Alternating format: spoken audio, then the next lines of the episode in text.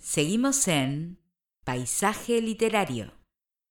Estamos de regreso e ingresamos en nuestra sección de entrevistas. En esta oportunidad vamos a estar hablando con un viejo conocido. Lo hemos entrevistado en el 2021 con su primera novela, Castillejas, pero en esta oportunidad Daniel Fernández López, escritor español y friki de la historia, como se denomina, nos va a venir a presentar El copista, El fantasma y el engaño.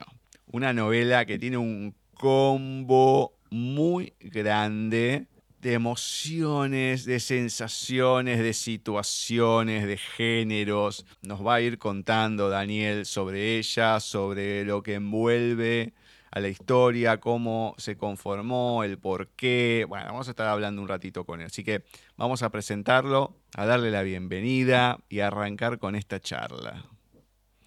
Muy buenas tardes, noches, Daniel. ¿Cómo va todo por ahí?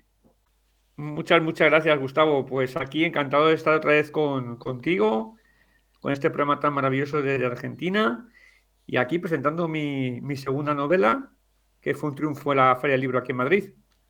Bien, me encanta, me encanta. Bueno, a ver, hace bastante que no hablamos allá en el tiempo con Castilleja, el 20 de octubre de 2021, por lo menos se emitió en ese momento. Pero más allá de la nueva novela que vamos a estar hablando y todo, ¿qué fue pasando en todo este tiempo que no nos hablamos? Le digo a la gente, sí, nos hablamos, Hubo varias cuestiones en el medio, pero bueno, no importa, ese es otro tema. Pero, ¿qué fue pasando en todo este tiempo de, inactividad, por lo menos hasta ahora que vemos una nueva novela? Pues nada, muchas cosas. Eh, familia, eh, pues médicos, me tuvieron que operar dos hernias. Eh, ¿Qué más te puedo decir? haciendo un trabajo con un amigo que hicimos un recorrido por el Madrid de la Guerra Civil de hecho, queremos hacer, queríamos hacer algo, un proyecto que está ahí en stand-by porque todavía no sabemos cómo, cómo hacerlo, pero está también con sus temas de, del tour que él hace, los tours turísticos que hace el Coro Madrid. Y nada, pues básicamente trabajo, familia y poco más. Es lo que. Y preparando esta segunda novela, claro.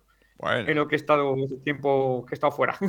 Ah, y el tema de las conferencias con los eh, chicos, con todo lo que hacías y demás. ¿Sigue? ¿Se siguió haciendo? ¿O lo retomaste? ¿Pasó algo con eso? ¿Quedó ahí?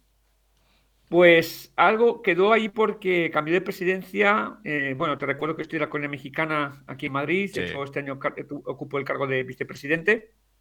Me nombraron en este año.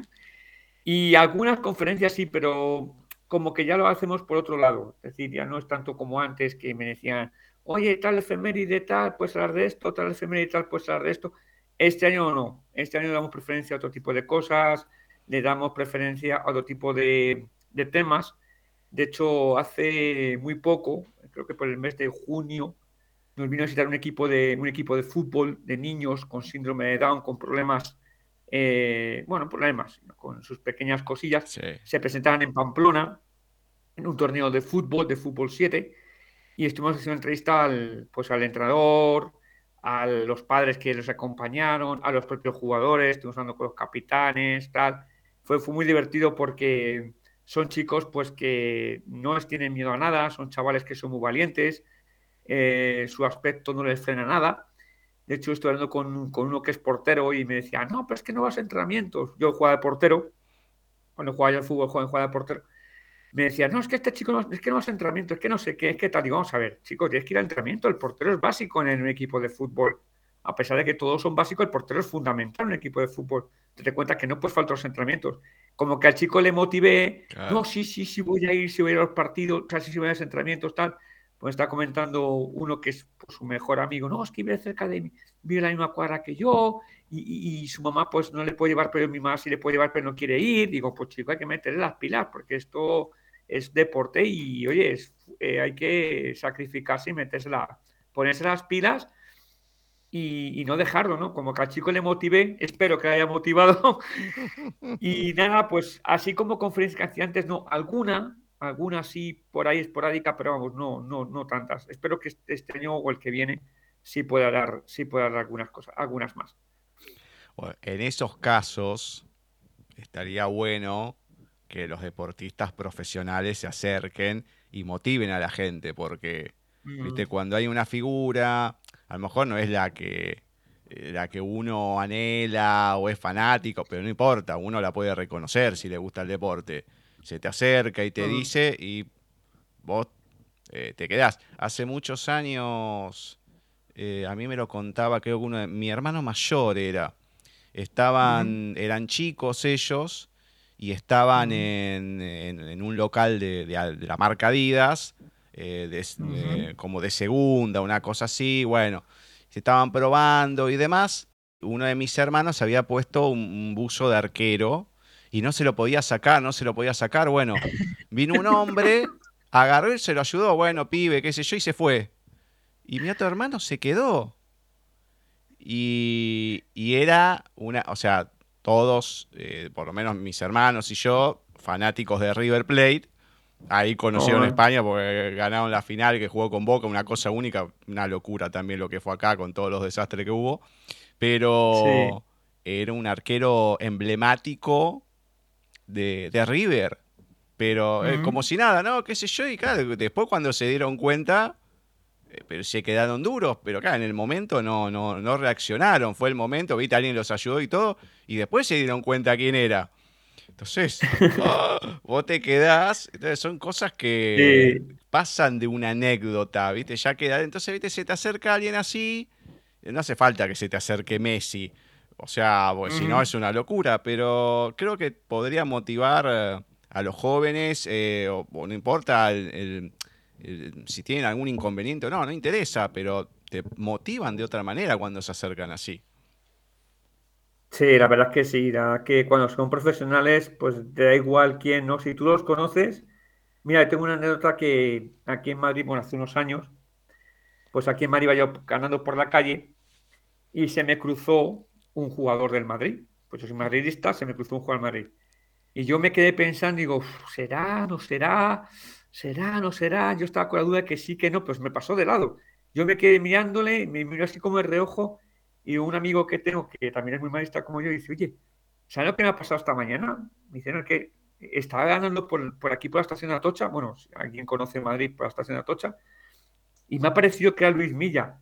Me dijo, pues seguramente Luis Milla porque él vive, por ahí. Digo, no jorobe, que era Luis Milla.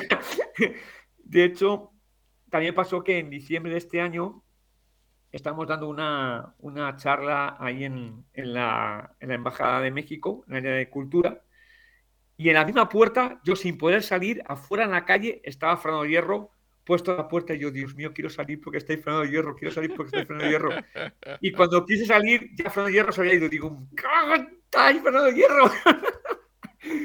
ya cuando quise salir, pues ya no, ya no alcancé a, a Fernando Hierro, pero tenía justo, justo ahí en la, en, la misma puerta, tenía ya a Fernando Hierro. O sea, son cosas que pasan, no son cosas que en ese momento, pues, estás con la duda, sí, no es, no es. Eh, me ha pasado, me ha pasado, me ha pasado en varias ocasiones que tener, por ejemplo, a mí lo que era Paco Bullo en un hotel, estando en una. que me invitaron a un evento, eh, lo tenía enfrente y, y, por miedo a no acercarme, o miedo a que me digan algo, pues me quedé con las ganas y, me dijo uno, ¿sabes quién ha pasado por ahí? digo, no, sí, sí, sé que era Paco Bullo, pero no me atreví a decirle nada y lo tenía donde estaba la fila que estaba yo, justamente delante, a, nada, lo tenía ahí. Pero pues esas son las cosas que pasan, ¿no? De que te atreves, no te atreves, eh, miedo a que te van a decir algo, pero vamos, te quedas con la ilusión de decir, juez, que lo tiene de frente, lo tiene delante y ¡buf! es un subidón que te da impresionante, la verdad es que sí, sí, más alguien se te acerca a ti sin decirte nada, como tú cuentas, ¿no? Que se te acerque, eh, te digas tú no sé qué tal y te quedas como diciendo, wow, o sea, es como decir, ostras, lo tengo aquí y no he sido capaz de reaccionar, ¿no? Solo, suele pasar, suele pasar. No, no, una locura. Además que siendo chicos y todo, bueno, a mí nunca me pasó. A ver, sí iba al mm. complejo de, un club de primera, también Vélez que yo lo tengo cerca. Eh, alguna vez veías algún entrenamiento y todo, pero bueno, nada del mm. otro mundo para uno como no es cotidiano eso, entonces claro, ¿viste? te encontrás con él y decís, ah", y te quedás y no, importa. Pero sí, sí, sí, no, por eso digo, si a uno le causa eso, hace tiempo un actor de doblaje mexicano me, me comentaba eh, él hacía la voz de Dexter, del laboratorio de Dexter, unos dibujos de mediados de los 90. Entonces, como dice, no sé cómo lo consiguió, porque no había internet ni nada. La madre dice, ¿usted se Yamira tal así? No, bueno, no, cállese la boca. Entonces, lo, como que lo, lo escenificaba el, flaco. Y entonces dice, no, le tengo que pedir un favor porque mi hijo no quiere estudiar, que esto, que el otro. Bueno, si Dexter le puede decir, bueno, sí, listo. Y el tipo dice que el, pibe hizo... Y se quedó duro. Y dice, no me contestaba. No, bueno, hasta que reaccionó, bueno, después al tiempo la vuelve a llamar la mujer. Eh, entonces, bueno, hacía como que, bueno, cállese la boca que tengo que hablar yo, que esto, lo otro y todo. Bueno, sí, señora, no hay problema. Dice, no, pasa, ahora dígale que, vaya a jugar y todo. No, pero ¿cómo? No, no, no. Lo que pasa es que se lo tomó tan en serio que se puso la, bata, como Dexter, la bata blanca, eh, y no, no, juega, no quiere comer, o sea, está todo el día con el estudio. Entonces, bueno, le tuve que explicar que hay momentos para estudiar, que hay momentos para jugar, que hay momentos para comer. Exactamente. Pero vos fíjate cómo algo tan chiquito, o sea, una voz de un personaje lo que puede causar. Entonces. Te cambia la, te cambia, te cambia la vida, te cambia el momento. Totalmente. Te cambia el momento. Es, hermoso eso, pero eh, influir para bien. Entonces, estaría bueno. Porque pueden hacer mucho bien con, con poco, con un poquito de tiempo nada más. Así que, bueno, a, ver, linda la labor tuya de, de hablar con el pibe y motivarlo. Pero bueno, hay que hacer un poco eso con, la gente, ¿no? Empezar a motivar porque creo que ya desde hace bastante tiempo, desde antes de la pandemia, la gente es como que va muy desmotivada con todo lo que pasa. Mm. Entonces hay que encontrar esas cositas para, para poder salir adelante. De hecho, es verdad que la pandemia eh, ha bajado mucha gente. Es decir, hay gente que antes era una manera, se podía hablar con ellos, podías comunicarte con ellos, tal y de repente pues pegó un bajón. Mira, yo este año, a este poco, he estado en México, he estado en Tijuana, con mi mujer, con los chicos, eh, pues me alegré porque nunca pensé que, bueno, me sentí que nunca había, me había ido de allí. Eh, todo era prácticamente igual, más o menos igual. Y uno de los, amigos con los que, me quiso ver se llama Víctor. Eh, a, él le a él lo que fue la pandemia le cambió porque tenía miedo a salir a la calle, eh, le tenía una, paranoia, o sea, le entró un trauma. Eh, una temporada quería salir a la calle, no quería comunicarse con nadie, estaba en su casa con su mujer y con la hija, tuvo que ir a un psicólogo, de hecho, está yendo a, sigue yendo a terapia. Pero cuando mi mujer habla con él y tal, yo intenté hablar con él, le, me decía que tenía miedo salir a la calle. Dice, es que tengo miedo, pero, pero vamos a ver, tienes que trabajar. Dejo el, trabajo, pues le echaron el trabajo, estaba, tenía una plaza de, en un colegio, eh, dejó la plaza, le echaron la plaza, ahora está trabajando en otra empresa de transportes, pero tuvo una época que no quería salir a la calle, pero nada, ni a bajar a comprar a la tiendita, no, o sea, tenía pánico y me lo estuvo contando, dice, es que yo tuve pánico de salir a la calle. Eh, con todo lo que pasó, eh, con mascarilla, con tal, yo tenía miedo de salir a la calle y no podía salir a la calle. Es más, me impedía trabajar porque yo tenía miedo de salir a la calle. O sea, ha creado una fobia, todo eso en el tema del COVID, que mucha gente pues cambió, unos, no sé si para bien o para mal, pero hubo cambio general en la gente, de que, de que la gente era totalmente apática, la ves ahora con miedo a otras partes, eh, no sé, es algo, es, fue algo, ha sido algo muy raro, ha sido algo muy, pero a nivel general, o sea, a nivel, a nivel mundial, no solo aquí en España, sino me imagino que en todos los países, que pegó fuerte y la gente cambió, la gente se volvió pues más vulnerable, eh, no podías hablar de ciertos temas, no podías decir ciertas cosas, eh, tenías que tener cuidado con a quién te dirigías, cómo te dirigías.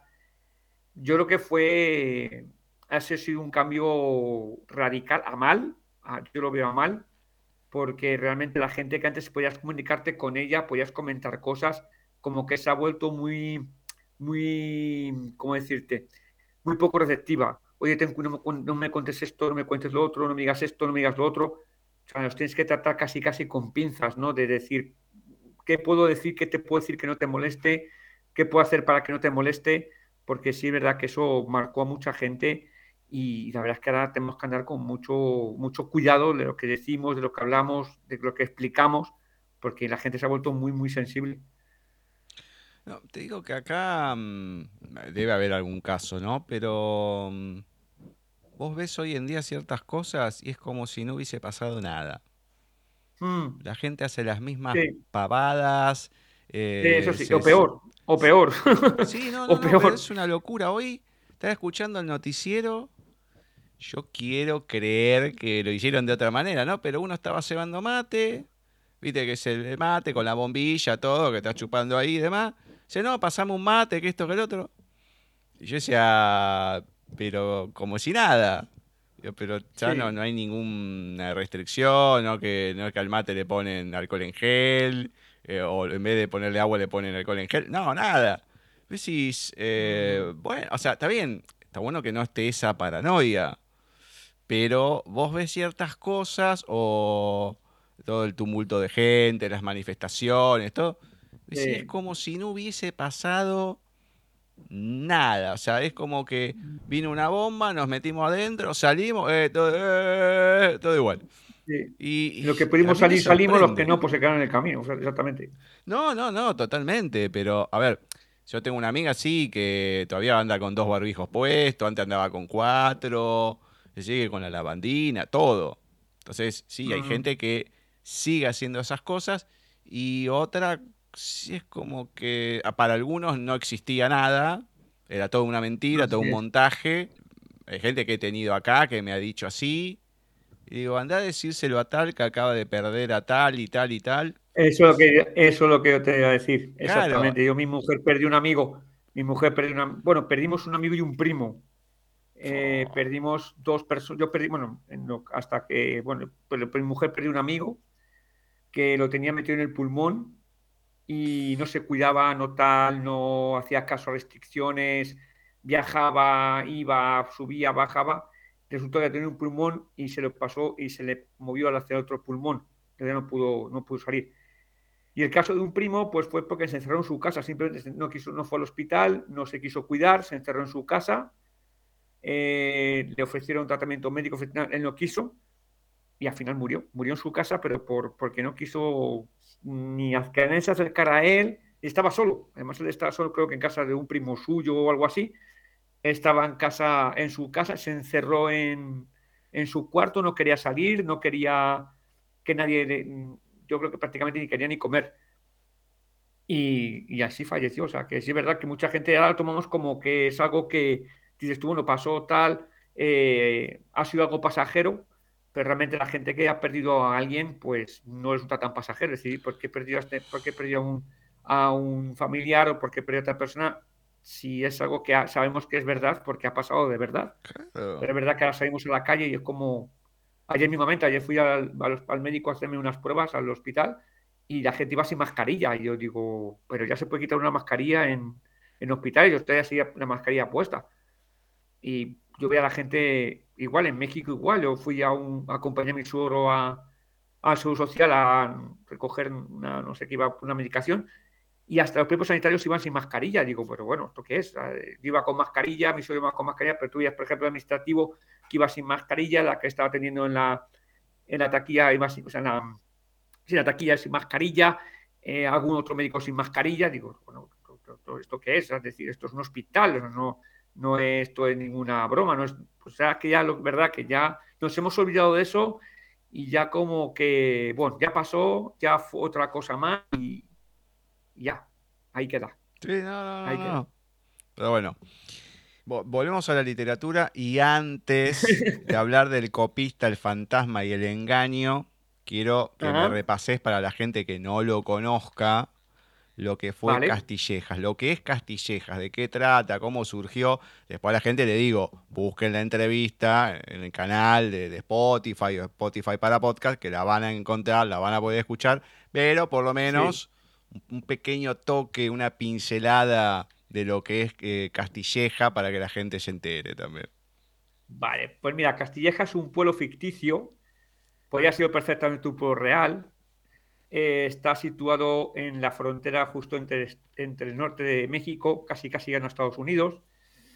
Y Castillejas es en un pueblo que vive pues, un movimiento mm, que, fue, que marcó una, un hito en la historia de México. Fue el movimiento del cura Hidalgo en 1810, que no fue independencia. La gente, la gente piensa que Hidalgo fue independencia y no fue independencia. La independencia vino mucho después. La independencia vino en 1823, cuando Iturbide proclama eh, el, Imperio de México. Es decir, cuando Iturbide le dice al Reino de España que se personase, cualquier persona, cualquier miembro de la familia real que se persone a México para firmar el Tratado de Independencia. En caso de que nadie se personase, automáticamente sería Estado independiente. Con Hidalgo fue un movimiento no, no independentista porque los gritos que dio Hidalgo fueron abajo el mal gobierno, muera el mal gobierno, iba Fernando VII. Recordemos que en esa época Napoleón estaba instalado en España, él obligó a Carlos IV a abdicar en nombre de su hijo Fernando, su hijo Fernando VII, y a su vez obliga a Fernando VII a abdicar en nombre del hermano de Napoleón, José Bonaparte. Todas estas noticias llegan a, la Nueva España, es un boom que ocurre en Europa. Entonces, el miedo que había era qué pasaría si los franceses cruzan el charco y nos invaden a nosotros. Entonces, el miedo era ese, de que no aceptaban ningún rey que no fuera Borbón. El movimiento Hidalgo simplemente fue porque era un virreinato entonces, eh, si había diferencia de clases entre, entre criollos y españoles. El, virrey, que era Félix María Calleja, es afrancesado. Y este pueblo pues, se, divide, se divide en, dos, en dos bandos. Los que están a favor del movimiento y los que están en contra. Entonces es un pueblo que, pues eso, vive ese momento de, auge del movimiento de Miguel Hidalgo y el pueblo pues divide en dos bandos, como en todos los sitios, quienes, quienes que están a favor y quiénes son los que están en contra. Em, a grandes modos es lo que es Castilleja. Se va, la historia se va desarrollando en el pueblo, se van conociendo los personajes, van viendo que van cambiando, muchos cambian de postura por, problemas políticos, por problemas eh, sociopolíticos más bien. Entonces, eh, es un conjunto de personas que pues quiénes son los que estamos, por qué, nos, por qué, está, queremos estar a favor del virrey o por qué estamos en contra del virrey. ¿no? Entonces Castillejas es ese, ese, globo, ese globo, ese núcleo que se divide, que se divide en, dos, en dos bandos. Bien, bien, bien, bien. En resumen. no, me encanta, porque a la gente le cuento, nos va a pasar ahora con esta novela. La novela es como una excusa y va viendo muchos datos históricos y demás, que a veces son así, tac, un toque, pero que encierra muchas cosas que acá vamos a estar preguntando y demás, porque bueno, ya que estamos, vamos a sacarle el jugo a Daniel, olvídense. Claro, Así claro, que, sí, claro que sí. no, no, no, pero es, como que agarra algo y, crea toda una historia alrededor sobre algunas cosas reales que fueron pasando, y eso es lo lindo, es una eh, ficción histórica Sí, sobre algo más ficción de lo que va pasando, pero hay muchas cuestiones históricas que van encerrando y no acá encima hay muchas, porque no solamente lo del presente, lo del pasado, bueno, eh, bastante interesante, hay que armar algo así, así que contame, ¿cómo surge la idea del copista, el fantasma y el engaño? ¿Y qué se va a encontrar la gente en esta novela? Bueno, eh, surge porque yo tenía un tío tío de mi padre, un tío abuelo mío, que era fotocopista en el Museo del Prado.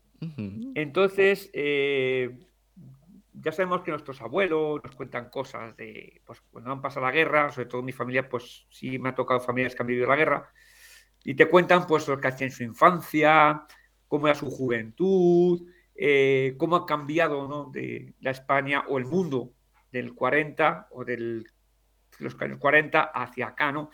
Tengo que hacer ese, homenaje a esas personas, sobre todo a mi tío Pedro, de, cómo, y cómo vivieron su experiencia cuando eran jóvenes. Entonces, ¿qué se va a encontrar la gente en el copista, el fantasma y el engaño? Bueno, lo primero, dato histórico, es que está ambientado en España después de, la posguerra, estamos hablando de 1940, recién acabada la Guerra Civil Española, y es cuando empieza una guerra en Europa que es la llamada Segunda Guerra Mundial.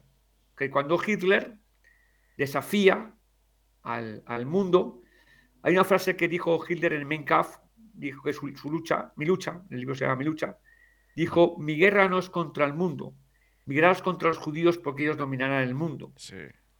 Entonces, este libro lo que plasma es historia, porque es principios de la Segunda Guerra Mundial, plasma de que los alemanes vinieron a España, de hecho, Heinrich, Heinrich Himmler, mucha gente lo confunde con Hitler, no, es Heinrich Himmler, va buscando objetos místicos para que Alemania ganase la guerra. Aquí, por ejemplo, en España se decía que la tabla de Salomón estaba en la Catedral de Burgos y el Santo Grial estaba en la Catedral de Montserrat, en Barcelona.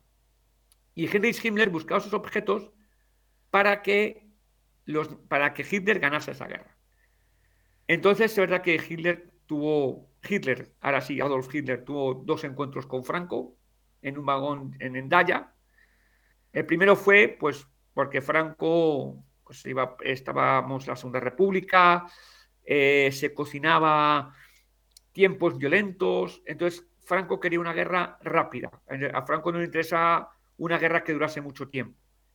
Entonces aprovechó eh, Hitler para entrevistarse con él y decirle, mira, yo tengo preparado una guerra a nivel mundial y tengo armas, tengo aviones, tengo tal, y quiero probar eso, lo quiero probar en tu guerra, en esta guerra. Pues Franco accedió. Entonces, eh, aquí el bombardeo más, por así decirlo, el bombardeo más fuerte fue el de Guernica, con la Legión Sí. Cóndor, que arrasó un pueblo entero. Guernica está en un pueblo en el País Vasco, pues ese pueblo fue arrasado completamente por aviones de la, de la Legión Cóndor. Eh, acabando la guerra, la guerra civil, pues Franco se va a entrevistar otra vez con Hitler, eh, otra vez en Endaya, en el mismo vagón, y esta vez eh, Hitler le dice a Franco, bueno, yo, te ayudo en tu guerra, ayúdame tú en la mía, y Franco le contesta, dice, "Es que mira cómo está España, o sea, la tengo que volver a levantar, eh, está hecho una pena todo, o sea, tengo que volver, como dice, ¿no? Tengo que resurgir como la de Fénix, resurgir de, de las cenizas. Y Hitler dice, bueno, pues ahí tienes unos, unos soldados ahí, me los voy a llevar. Bueno, pues llévatelos, se llevó a la, a la División Azul. La División Azul acabó en el frente ruso. Eran los que iban de, en primera línea, entonces cuando los tiradores rusos iban, iban disparando, pues iban cayendo soldados de la División Azul. Entonces los alemanes decían, bueno, pues hay un, hay uno, hay un español muerto ahí, pues sabemos que hay un francotirador por ahí arriba.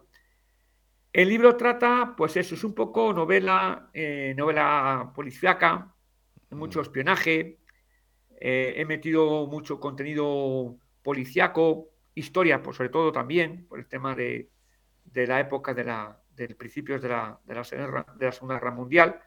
Mezclo también algo de cine, eh, hay algunos títulos que, que, bueno, son títulos de, algún- de ciertas películas de, de cine. Entonces he hecho un poco de todo. Es historia, es novela detectivesca, es también cine. Yo creo que a la gente que la ha leído le ha gustado. Los comentarios han sido bastante buenos, le han gustado mucho, sobre todo la trama de que viene al Museo del Prado buscando un cuadro místico, un cuadro que, que resalte la figura de, de Hitler para, para someter al, al mundo, ¿no? De, esa idea que buscaba Hitler también, ¿no? Porque vino aquí a Madrid, vino al Museo del Prado, vino al Museo Arqueológico, estuvimos viendo la Dama de Elche. De hecho, cuando Heinrich Himmler vino a Madrid, se, hizo una corrida de toros, eh, que odiaba a los toros, porque Himmler odiaba a los toros, entonces se hizo una corrida de toros, se trajo la banda de música de la Wehrmacht para, para dar la, la, bienvenida a Heinrich Himmler. Eh, en, Cibeles estuvo pasando las, los jóvenes, las, las, juventudes hitlerianas, la, escuela que tenía los alemanes. Se hizo una, se hizo una fiesta, casi prácticamente se hizo una, la estación del norte, bueno, que es la estación de principio, la estación del norte, también se recibió a Henry Schindler con banderas con la, con la esbáltica, eh, digamos que es una bienvenida que se hizo pues una fiesta, pues se podría decir, para unos una fiesta, para otros algo muy odioso de, de que los alemanes vienen a, España, pero para la época de Franco, para Franco, pues como apoyo, como dar gracias a, a, ese, a ese momento, pues invitó a los alemanes. Realmente Hitler y Franco no se dan nada bien, porque Hitler dijo de Franco, prefiero operarme de las muelas antes de tratar con este enano. Y Franco dijo de Hitler, este tío es un egoísta que lo quiere todo para él.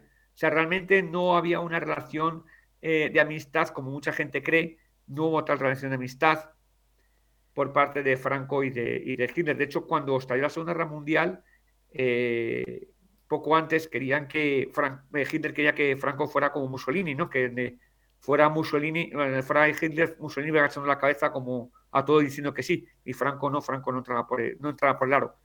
Franco dijo, tú me ayudaste, yo te he mandado la fuerza que tengo y de aquí olvídate que yo no quiero saber nada de ti. ¿Y qué hay de cierto o de mentira esa foto que en su momento se decía que estaba caminando, no me acuerdo por dónde, pero le enfocaban a Hitler y a Franco caminando por una calle, así como amigos y todo. Estaban los dos solos, llamaba la atención porque no, no había nadie alrededor, nada. Que después dijeron no, que era un montaje. ¿Qué se sabe de esa foto en realidad? O sea, ¿sabés algo? Pues en el sentido, sí, lo, que uno conoce y todo, ¿no? Pero en ese mito que se fue formando. Posiblemente haya sido un montaje porque en esas reuniones que te digo de Hitler con Franco, el cuerpo, el cuerpo oficial estaba alrededor. A lo mejor que se haya borrado al cuerpo oficial o se haya sacado de lejos. Pero vamos, en ningún momento Hitler y Franco estaban solos, salvo en este vagón de Endaya, que aún así también estaba en la escolta, porque estaba muy bien escoltado ese vagón de tren para que no nadie entrase ni nadie filmase nada ni nada.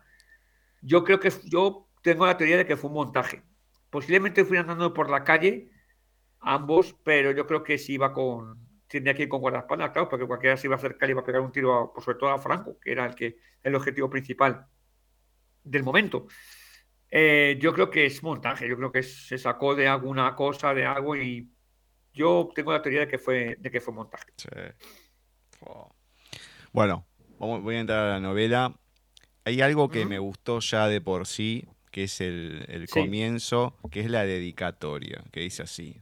Esta novela está dedicada a todos los abuelos de nuestras familias, porque gracias a sus experiencias y cariño, nuestros padres aprendieron los valores con los que nos formaron y que transmitiremos a nuestros hijos. De nosotros depende que no se pierda esa esencia en las familias. Después empieza el primer capítulo, la familia, que tiene su importancia y todo es muy linda dedicatoria, porque no es que, bueno, sí, se dedico a tal, a tal.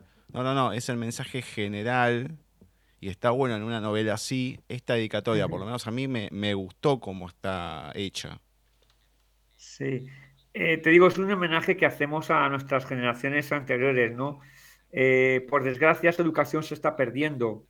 Eh, lo vemos en los jóvenes de ahora, con los teléfonos, con la con todos los medios que hay de que más que aprender, en mi caso yo tengo dos chicos, uno de 15 y otro de, de 11, y yo veo que no hay esa, no hay esa educación. Eh, no te digo que se pega al niño, que se le maltrate, pero un correctivo de vez en cuando no sobra. Eh, yo, a ver, no es que pega a mis hijos, pero de vez en cuando sí alguno le tengo que dar por lo menos un correctivo diciendo, te estás pasando, frena, para. Eh, esa educación se está perdiendo. El leer, el hablar con los demás, el sentarte en una mesa con un amigo o con alguien y conversar. El, que quedas con tus... Yo me parece muy bien los grupos de WhatsApp y tal, pero el que, el que tú, como decías antes, ¿no? De que llamas por teléfono, oye, quedamos a tal hora, en tal sitio, tú, pum, y vas corriendo y ya pues tenías que esperar, no habías eso de que, ah, por grupo de WhatsApp tal, oye, que este que fulano va a llegar tarde porque fulano sé que no, ahí tienes que esperar a tus, a tus amigos. Yo creo que deberíamos de volver a eso, a esa educación, sobre todo los padres de que, ay, no, es que mi hijo no le puedo castigar porque no sé qué, ay, porque los padres también son muy, blandos. Y no digo que seamos, no quiero decir que seamos rudos o bestias, pero que tengamos que ser un, que los hijos nos vean como padres me está muy bien que nos vean como amigos, nos vean como su amigo de confianza, pero también que vean una figura de padre. Es decir, yo te tengo que regañar porque has hecho esto, oye, te tengo que regañar. Te tengo que llamar la atención porque has hecho esto, te la tengo que tomar. Es decir, ahora eso ya no se hace. Ah, no, déjale que es un niño. Ya, pero es un niño, pero hay que educar a ese niño.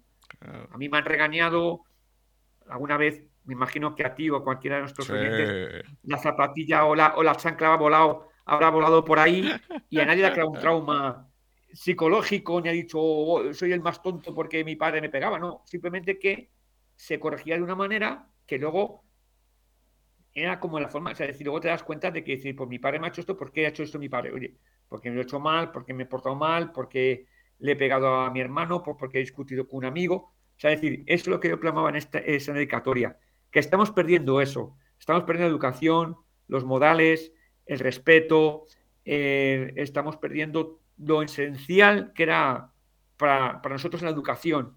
No solo hablo en, el, en, la casa, sino en el colegio también, esa falta de respeto hacia el, profesor. Eh, no digo que le trate de usted, pero que se está perdiendo su educación hacia un profesor, que estando clase, un maestro, una persona mayor, que tiene más experiencia incluso que tú en la vida, y, ya se pierde eso también, se pierde el, escuchar a, nuestras personas mayores, ¿no? De que hay más gracia porque mi, mi, suegro, por ejemplo, hace una semana cumplió 80 años, hicimos una fiesta, se juntaron todos los primos de, de la familia, pues venían de Culiacán, de Sinaloa, pues fácil como, como 40, y mi, y mi suegro pues contaba sus experiencias pues cuando era, cuando era, cuando era más joven con su, con su hermano, eh, perdió dos hermanos, y eso es lo bonito, ¿no? Que tú cuentas tu experiencia, cuentas tu juventud, y eso es lo que quería plasmar en esa, en esa dedicatoria. El que estemos perdiendo eso, eso es lo que estamos perdiendo, y eso es lo que tenemos que luchar por recuperar. Bueno, mirá, yo hace, mm, hace ya un tiempo largo atrás, una de mis ahijadas había cumplido años, había ido a la casa, todo, y contaba, estaba ella, la madre y yo, o sea, la madre es mi cuñada. Entonces decía que, bueno, habían ido los amigos y le habían regalado plata, se le habían metido en un sobre, qué sé yo, y cuando se fueron, sacó la plata, la contó y la dividió por la gente que era para saber cuánto le había dado cada uno, qué sé yo. Yo digo, ¿qué hiciste qué? no, porque, digo, ¿cómo vas a, cómo vas a estar dividiendo, y especulando? ¿Qué sabes si uno puso todo y los demás no pusieron nada? ¿Qué O sea, ¿qué sabes si uno puede poner? No, porque yo pongo tanto, decía mi cuñada, dice, no, bueno, pero ella pone tanto y yo. ¿Y cuál es el problema? Ella lo pone porque lo puede poner y lo quiere poner. ¿Qué sabes si uno no quiso, si uno no pudo, qué sé yo? A mí hace poco, uno que me devuelve algo, hace poco un muchacho me, devolvió plata que le había prestado. Bueno, tuvo 10 millones de kilómetros, yo, bueno, vino y me devolvió. digo, ¿cuánto hay acá? Me dice tanto. Bueno, yo le debía algo porque él venía a darme unas clases, qué sé yo, y la última al final después no pudo venir y se la, y se la debía. Digo, toma, no, no, no, agarré y se lo revolí. Digo, no, lo tomás porque es lo correcto. Nunca lo conté. O sea, estuvo tres semanas pues, hasta que necesité la plata. Entonces le digo a una persona, mirá, tiene que haber ahí, qué sé yo, tiene que haber 19. Lo empezó a contar, ta, ta, ta, ta, hay 24. ¿Cómo que ah, hay 24? Sí, hay 24. Entonces dejé pasar unos días, porque después estaba con una cosa, la otra, no sé, tres, cuatro días después, le digo, escuché una cosa, trastornado. No, ¿por qué me diste tanto? Sí, qué sé yo. Yo te dije que era lo que me diste vos porque sabía que no me lo ibas a aceptar y es lo correcto. Ahora estás con un montón de deudas, tenés un montón de quilombos. Eh, a ver, una persona que no solamente me lo devuelve, sino que me dice, no, mirá, pasó tal cosa, qué sé yo, o sea, que, que actúas de una manera correcta. Yo no te cobro ni intereses ni nada, te estoy dando una mano nunca se sabe cuando uno puede necesitar una mano también en ese sentido. Entonces, eh, ¿por qué me das de más? Digo, bueno, vení un día y vamos a tomar algo, por lo menos. Dice, me lo hubieses dado antes, en vez de darme el último momento, y me hubieses dicho que me dabas más, me iba a calentar, pero por lo menos lo usaba para ir a tomar algo fuera. En vez de estar hablando y, y, nada más, porque no había llevado plata, pero dabas, bueno, listo, íbamos a tomar algo. Dice, bueno, voy, tomamos algo, qué sé yo. Bueno, listo, dale, lo zanjamos así. Pero e, es el, yo creo que el valor también hacia el otro, el decir, che, mirá, porque hay gente que ni siquiera te dice, mira, se me está complicando. No, no, directamente se borran. O sea, se hacen, hablando mal y pronto, los boludos, y como que no pasó nada, y te lo patean, y qué sé yo. O sea, si no podés, no podés. Por lo menos conmigo. Pero hablame decímelo, o sea, y, hay cosas que para mí son de sentido común, como lo de mi ahijada o de este, de este flaco y demás. Hay otro que le insisto porque le tengo que pagar algo. Sí, después me fijo. No, después me fijo, no. Fíjate ahora porque me lo quiero sacar de encima. Porque es algo que pagaste vos, es tu plata, puede no interesarte porque tenés un montón, genial. Pero yo me lo quiero sacar de encima, porque después con la inflación que hay acá, cuando te lo pago, en vez de eso va a valer eh, menos de la mitad. Entonces, es como que, eh, no sé, por lo menos el, valor que tengo yo, si, si, lo tengo, qué sé yo, ¿qué me cuesta? ¿Para qué lo voy a marrocar si, si, te lo debo? Pero hacer un montón de cosas de la comunicación, sí, hoy nos vamos a juntar con los chicos, qué sé yo, y, estoy tratando que por lo menos cada dos, tres meses nos juntemos, porque sí, ya todos tenemos una cierta edad, y no es como cuando éramos jóvenes que podíamos cualquier día de la semana y todo, bueno se van no complicando. no, había, prisa. Claro, pero viste, te, juntás y, es como que nos juntamos y parecemos chicos. Pues recordamos cosas y que alguna pavada surge y qué sé yo. Y entonces es como que se va retroalimentando el mismo ser que uno tiene eh, y, las cosas se dan de otra manera, sí, como decís, es re lindo el, el grupo de WhatsApp, qué sé yo, nos reímos, todo, pero Ah, no falta el, contacto, el abrazo, el estar ahí, compartir una comida, una merienda, lo que sea, y es parte fundamental del otro. Me pasa con el tema de la charla, con otras entrevistas, que dice, la verdad que es increíble eh, encontrar a alguien y estar hablando hora y media, dos horas de diversas cosas, porque hoy en día no existe eso todos están apurados, todos tienen problemas, nadie, nadie se mete en una charla. Y están hablando de distintas cosas durante tanto tiempo y que se te vaya el tiempo. es genial. Va, a mí porque me gusta, pero es, es difícil hoy en día encontrarlo. Yo me doy cuenta, por más que lo haga, pero también la gente te lo dice mucho. Es muy difícil encontrar gente que se preste para eso. Afín. Sí, es, una, es muy difícil encontrar gente afina. Sí, sí, es verdad. Sí, sí. Todo el mundo está aquí con los hijos, pues con la mujer, que no sé qué, que tengo problemas en el trabajo, que tengo problemas de esto, que tengo problemas de otro. Al final no disfrutas de la conversación porque estás escuchando problemas de uno, problemas de otro. Y más que disfrutar del momento, lo que haces es como psicólogo, ¿no? Escuchas a uno, escuchas a otro. Y cuando tú quieres contar algo, pues como no te van importancia, es más importante lo suyo. Y claro, te quedas como diciendo, bueno, hemos quedado, hemos, hemos, ¿a qué hemos venido? A quedar como amigos o hablar de nuestros problemas, porque para nuestros problemas, pues para eso pagamos un, pagas un psicólogo y le cuentas todos tus problemas, ¿no? Entonces sí, sí pasa eso de que, te, de que cuando te juntas con una conversación, pues no disfrutas porque pues si uno tiene problemas con la mujer, tiene problemas con los hijos, si no tiene problemas con los hijos, con los padres, si no con los padres, con algún hermano. Otra que al final eso parece una terapia de grupo, ¿no? Que cada uno cuenta sus problemas y dices tú, bueno, pero falta reírnos, falta, no sé, contar algún chiste, hacer alguna gracia. No, no, no, no todo el mundo es que pues me pasa esto, porque a mi, a mi, puñal le pasa lo otro y que no sé qué, que me he peleado y que, o sea, que eso se pierde también mucho. Estaba acordando cuando estábamos organizando la reunión, la vez anterior que nos juntamos, eh, uno de los chicos se calentó todo diciendo, no, no, nos está cargando. Eh, yo bajo y después baja mi ahijada y me dice, ah, pero estás solo. Sí, estoy esperando que venga la gente. No, si tocaron dos veces el timbre.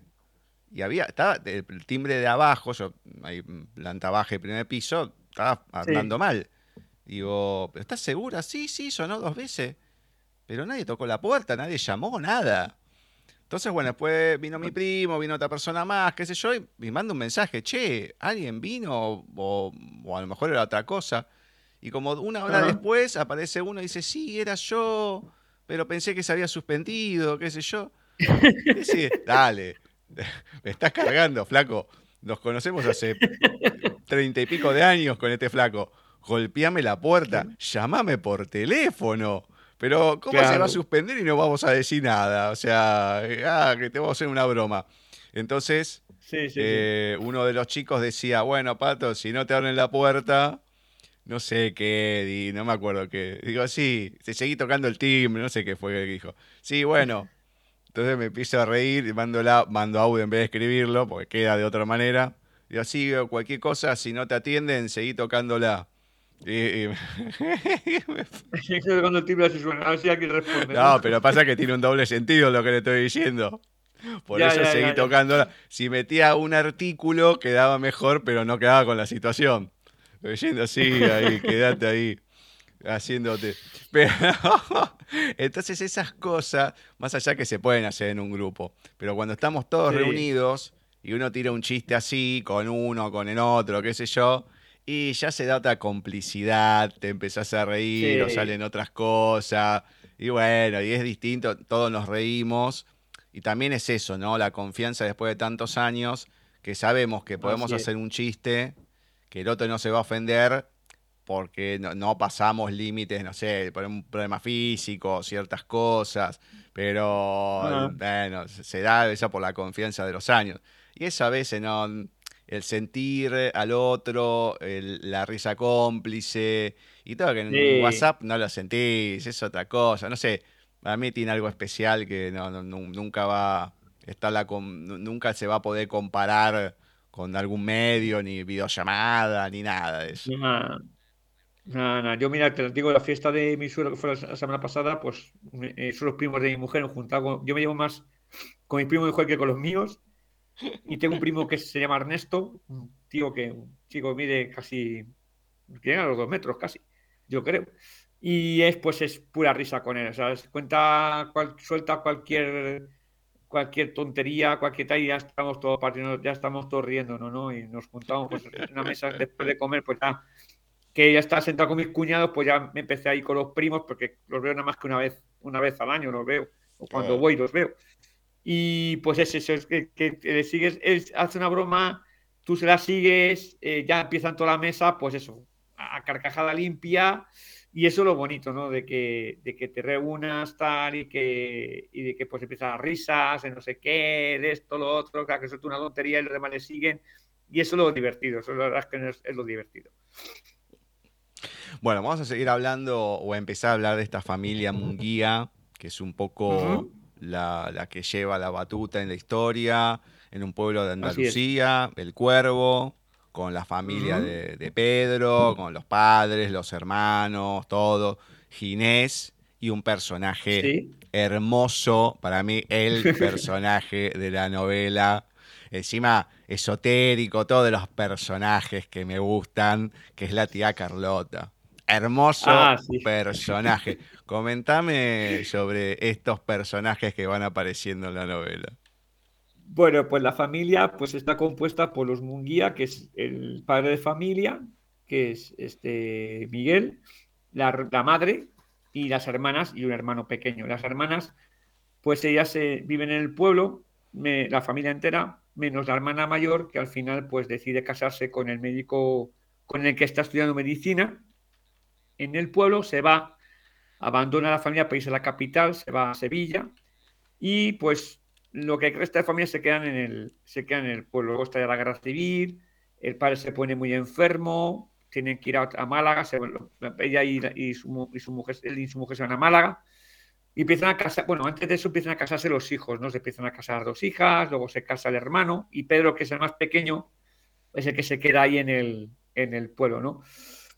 Y bueno, pues eh, su primo, que es casi como su medio hermano, que es Ginés, pues es el que, el que de una forma le, inculca a Pedro el arte de pintar. Ya eso inculca a su tía, su, o sea, su tía, la, marrastra de, de Ginés, que es Carlota, que es una mujer pues que vive de la, pues le gusta mucho las cosas esotéricas, las cartas, el, los pozos del café, pero ella se junta con, ella se casó antes con un hombre que era, era director de una, de una, de una galería de arte, ¿no? De su marido, que era, era pues, eh, compraba, eh, se quedaba con arte, tenía cuadros por todas partes, la mayoría eran imitaciones, otros podrían ser auténticos, eh, más que nada porque durante la guerra civil, si es verdad que intentaron saquear el, Museo del Prado, entonces eh, salieron muchas pinturas, muchos cuadros salieron de noche en camiones con las luces apagadas de Madrid a Valencia y de Valencia a Suiza para que no,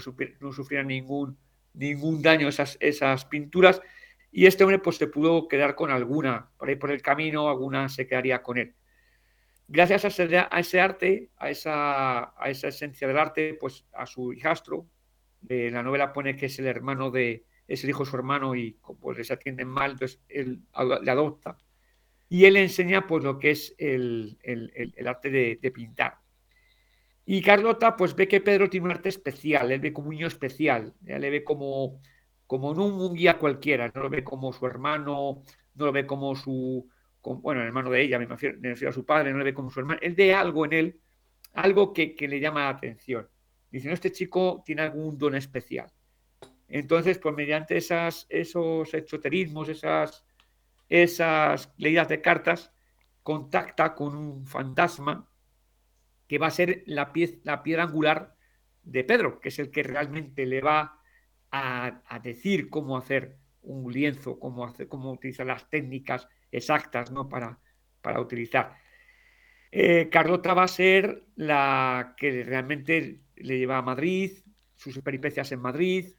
O sea, ella va a ser como su hada madrina, ¿no? Carlota es como su hada madrina dentro del mundo esotérico, del mundo de la lectura de cartas, de que porque mucha gente en el pueblo cuando, cuando acaba la guerra se acerca a ella, oye, mira, perdí a mi hermano, perdí a mi esposo, perdí a mi mujer, eh, fueron a tal parte, no sé qué, no sé qué fueron de ellos. Entonces, como que ya es una labor social lo que hace ella, que es ayudar a esa gente que ha perdido familiares, pues decir, cuando ya está tal parte, no te preocupes, está bien, eh, tuvo que huir por ciertas circunstancias, o lo malo, no, pues mira, acabó fusilado en tal lugar porque le, apresaron, hicieron, es decir, ella como medium, aparte de ayudar a su sobrino, también ayuda a la gente que ya le, que ya acude a esas sesiones, ¿no? Esas sesiones de, de espiritismo, pues en fan que por desgracia, en la, durante la guerra, pues gente perdió familiares, perdieron hermanos, perdieron padres. Entonces ella, pues como una labor social, o como decir, por un módico precio,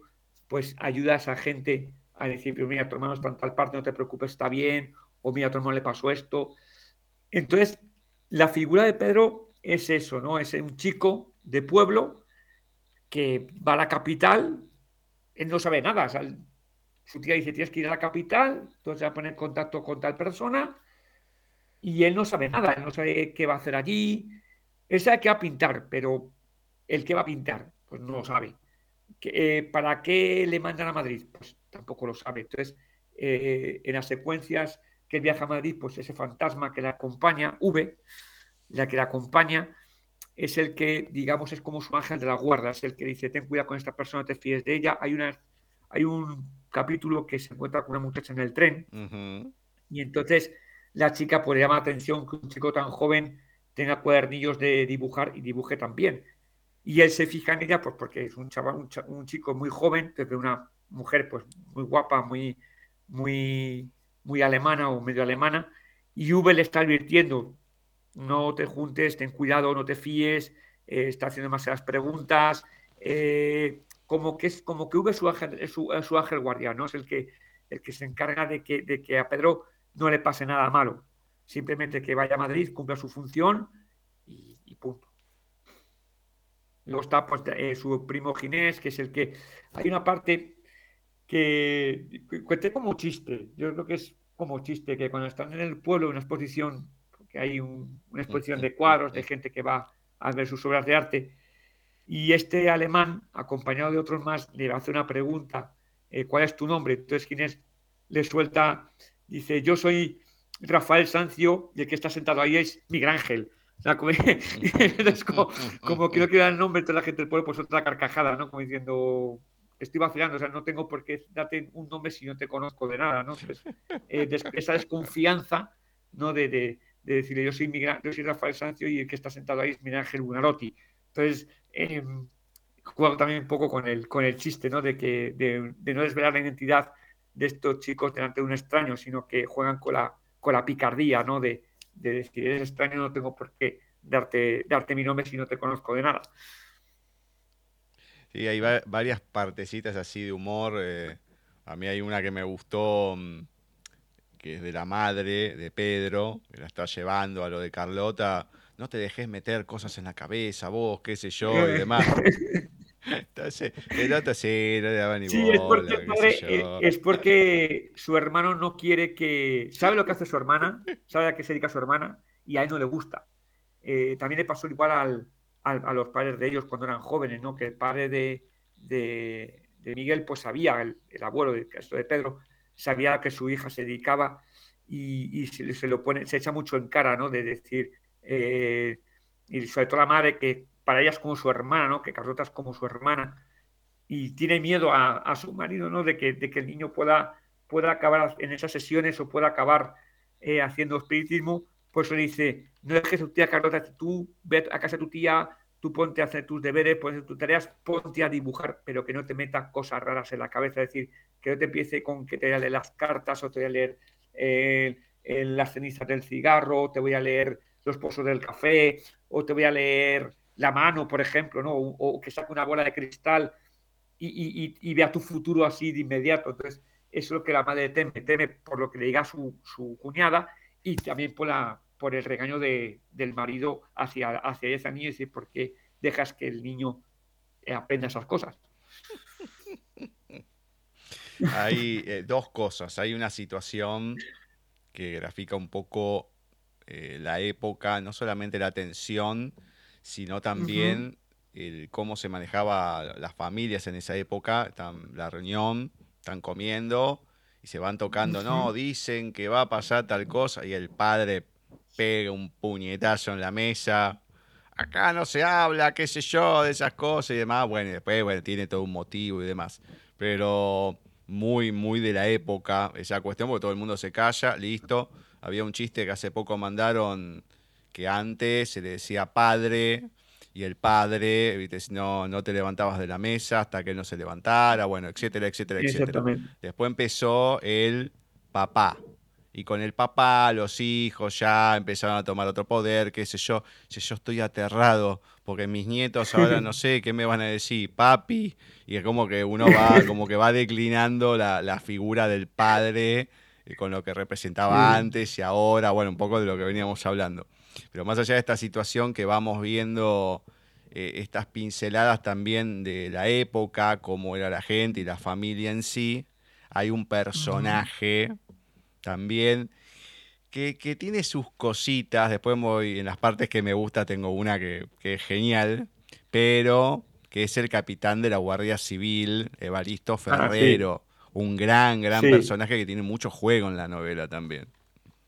Así es, capitán de la Guardia Civil, que es amigo de la familia, que en su época de joven estuvo enamorado de, Carlota. De hecho, creo que casi, casi se iban a casar, ¿no? Pero cosas del destino, cosas de la vida, pues al final no, y decidió pues casarse.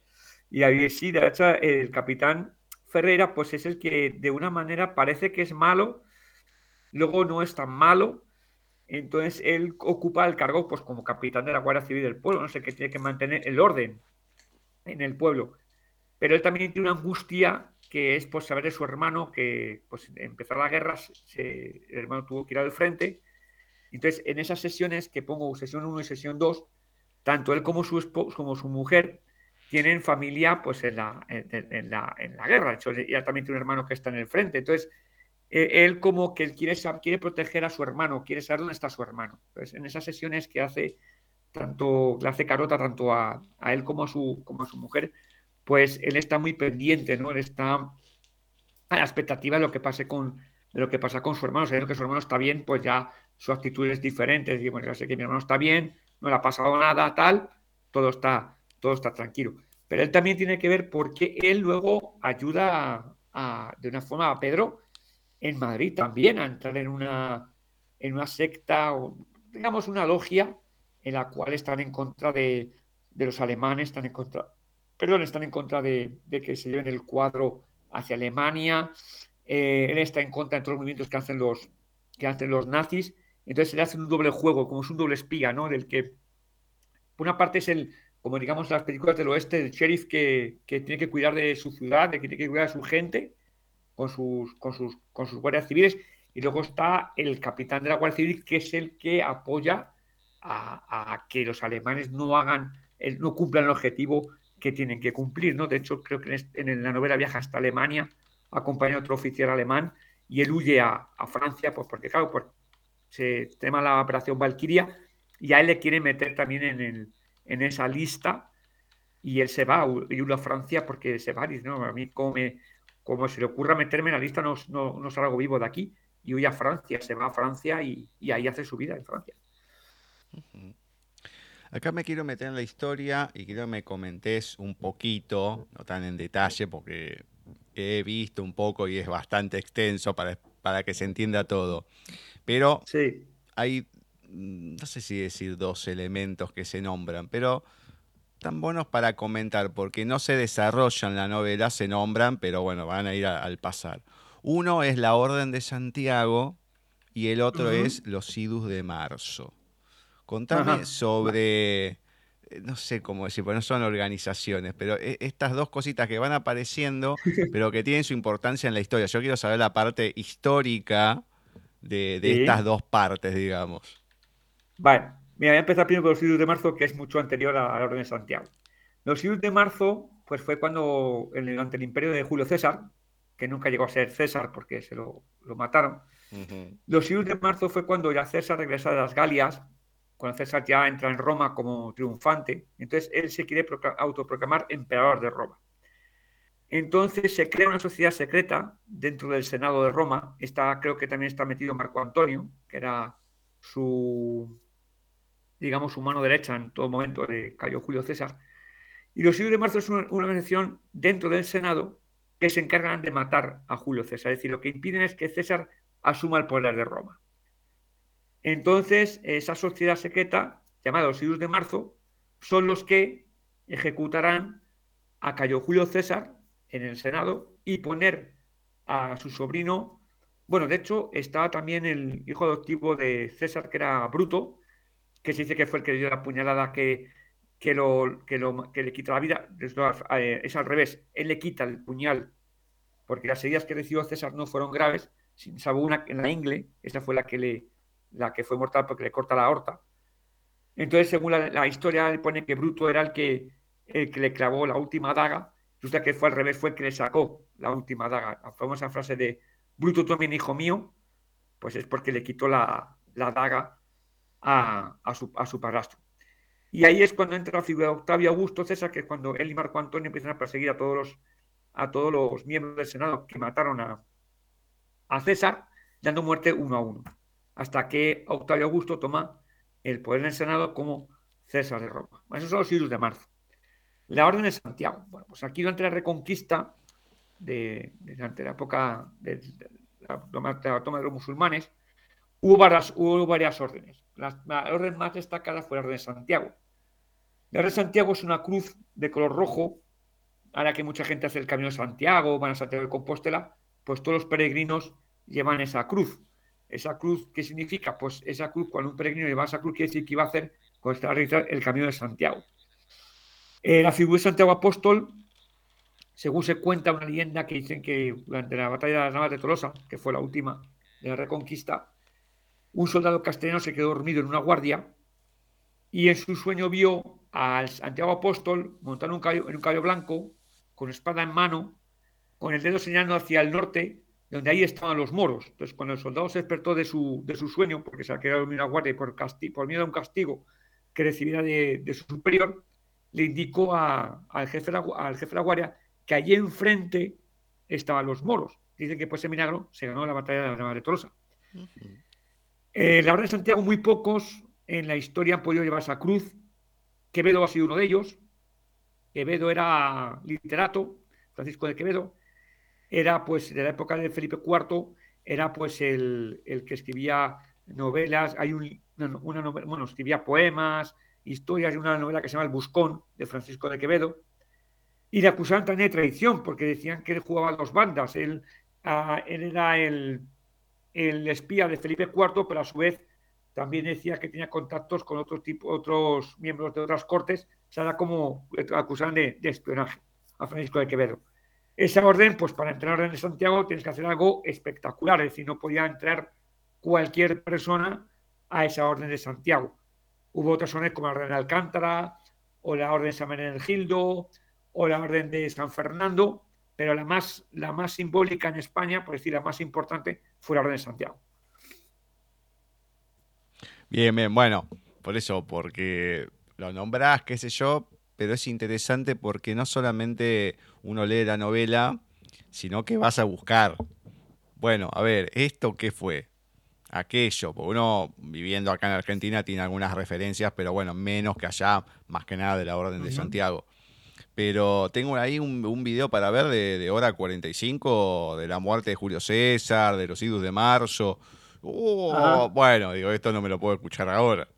Pero te quedás porque es interesante, porque hay cosas que uno sabe por encima. Bueno, después la palabra bruto, brutalidad, viene de, esa parte, ¿no? De, la muerte de Julio César, de Bruto y todo. Pero, de hecho, en la facultad una vez me pasó, en una materia de Derecho, no, yo no les voy a tomar el examen. Bueno, qué sé yo, y un día viene y dicen, bueno, van a tener el examen, que esto y lo otro, los dejo con mi ayudante. Y todos nos quedamos, digo, ¿cómo examen? Pues si no iba a tomar examen, nadie estudió nada. Bueno, y había que redactar un edicto y demás, bueno. Entonces te ponía Bruto y César. Entonces, bueno, uno entendía el juego que quería hacer.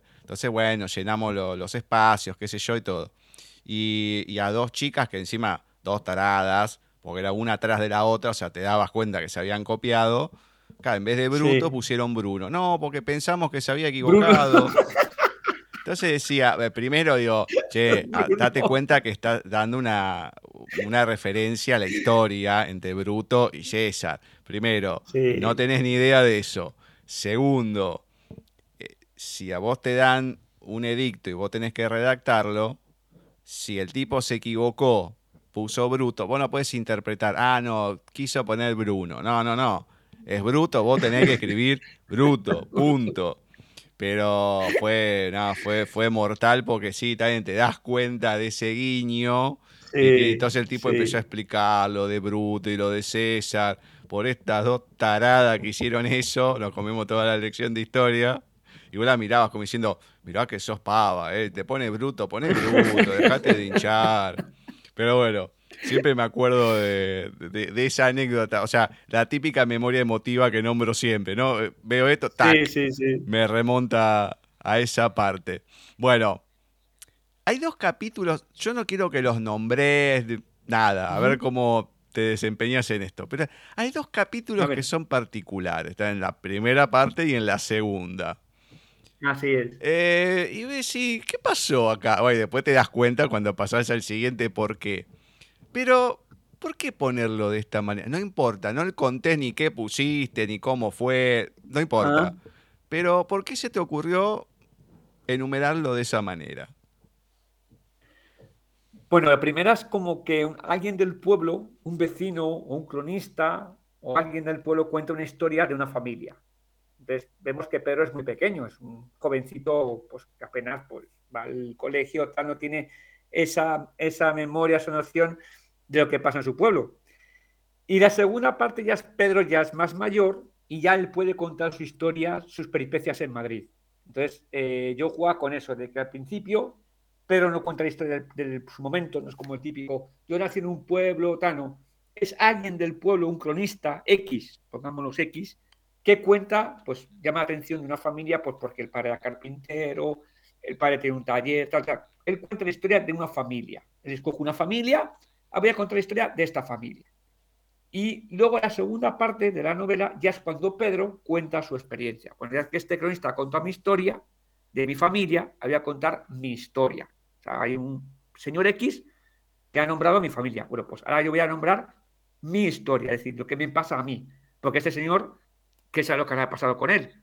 A lo mejor se fue del pueblo, o a lo mejor estalló la guerra y se, decidió marcharse, o murió, no se sabe. Pero él, a la perra dice, bueno, ya que una persona ha contado mi historia, o sea, la historia de mi familia, ahora voy a contar mi historia. Bueno, después hay varios personajes que van apareciendo y demás, hay, bastante, la gente los va a ir descubriendo. Voy a marcar las cosas que me gustaron.